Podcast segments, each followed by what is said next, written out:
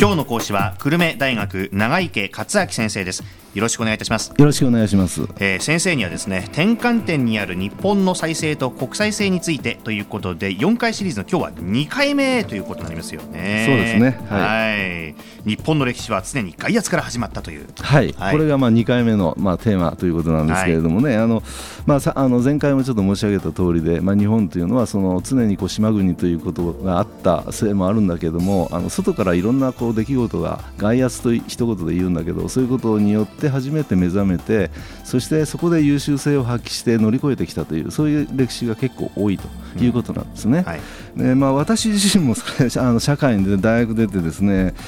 社会に出てそしてそこで初めて、まあ、あの私は総合電機メーカーの東芝にずっと進めてたんですけどその時に初めてそれやっぱり外圧を感じましたね。外圧？外圧を感じましたねそれって何かというとですねあのちょうど私が27、8歳ぐらい27から7の頃にあの日本経済研究センターっていう、まあ、マクロ経済の、ね、経済予測とかなんかをよく日経新聞とかなんか発表してますけどシンクタンクがあるんですね、そういった、はい、でそこの制度があって2年コースでですねあの企業エコノミストを養成するというそういったあのコースがあって、うん、そして、まあ、あのそこに、まあ、派遣されたのがですね1974年なんですね。74年のあの4月なんですけれどもね。僕の生まれた年ですよあそうなんです昭和49年ですよ、ね、年がバレちゃいましたね いやそれでちょうどそのそこには毎年同級生が20名ぐらい毎年来るんですね、一応一部上場の結構有名な会社から1人ずつ来てその中の1人に私東芝から私が派遣されたとこういうわけです、はい、でその前の日にね前の年73年1973年に第一次オイルショックが、はい、あの勃発したんですね、うん、で、まあ、日本はですねそれまで高度成長を謳歌していて1回もマイあのゼロマイナス成長って1回もないんですよ、あのそれ以降ね。はい。でところがこの第一オイルショック皆さん経験ないかもしれないけどとにかくまあ大混乱に日本はね。トイレットペーパー買い占めるなんていう映像を見たことありますけど。スーパーに行ったらそれこそもう奥さん方がもう血眼になっていろんなものを買いあさってね、うん、上は政府から下はもう一般の市民までもうひっくり返したような大変だったんですね。うん。そこで一番そのそのエコノミストの仲仲間であの毎毎年日経新聞に野村証券とか三菱総研とかいろんなところが発表するわけね、はい、来年の経済今年の経済成長率何パーセント、うん。でそこでですね、まあ、私もその中で2年あのもうその個人消費というのを担当させられたんですけどね。ご承知かどうか分かりませんけどあの国民総支出の中で約6割というのは個人消費支出なんですね。なので言ってみればね経済成長率というのは要するに GDP のがあの去年に比べてどれぐらい伸びたかということの比率ですよね、それは経済成長率なんだけど、それの中でも6割が個人消費だから結局個人消費の予測が正しくできるかどうかでほとんど決まっちゃうわけだね。ですね。それでね私もね個人消費って言われてこれは大変だなと思ったんだけどもう時すでに遅しでもやるしかないと、うん、いうことなんですけどね。それでまあいろんな手法を使ってこう計算をして出して、まあ、その前の年にまあいろんなその大学院ぐらいの経済のまああのレベルの経済予測とかあるいは軽量経済学とかマクロ経済学とかその散々いろんな先生が来てあの座学をやるんです1年間ね。その後だったもんですから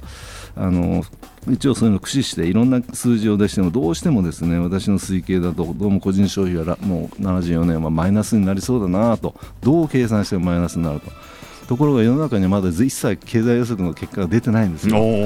それでね、これ参ったな、どうしようかなと言っても、もう最後の発表の3日前までもほとんど3日間徹夜みたいな感じで悩んで悩んでね、うんで最後にまあその主査のそれ全体をまとめて記者発表する人がいて大きく日経新聞に一面に載る毎年今も載ってますけどね、はい、そういうので発表する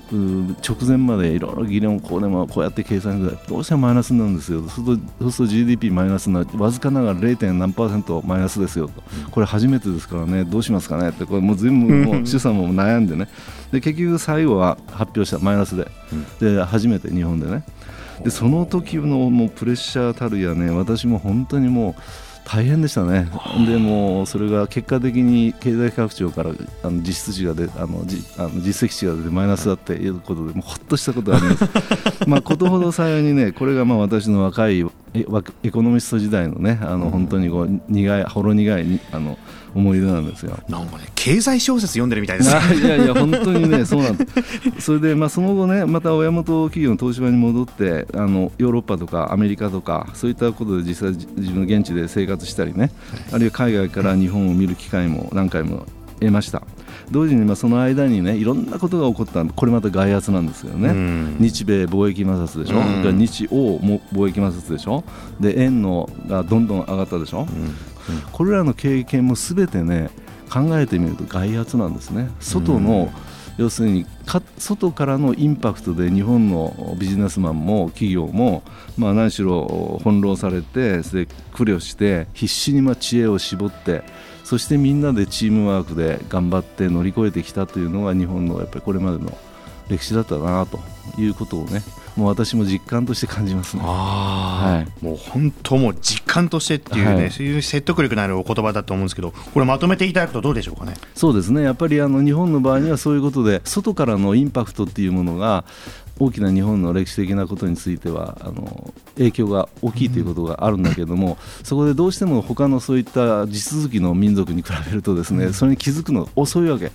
ら反応もちょっと遅くなっちゃうわけ対応がね。それを日本人のそのチームワークとねそれからまあその一生懸命そのまあ資質も良かったんでしょうけどそこで乗り越えてきた辛くもねそういったことを言いたいですねつまり外圧をやや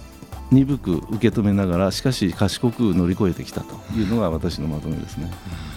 鈍いけど賢いっていうね。はい、はい島国だからね外からのあのインパクトに鈍くどうしても後追いになっちゃう、ね、うん、はい、えー、今回は4回シリーズの2回目ということで久留米大学長池克明先生でした。ありがとうございました。どうもありがとうございました。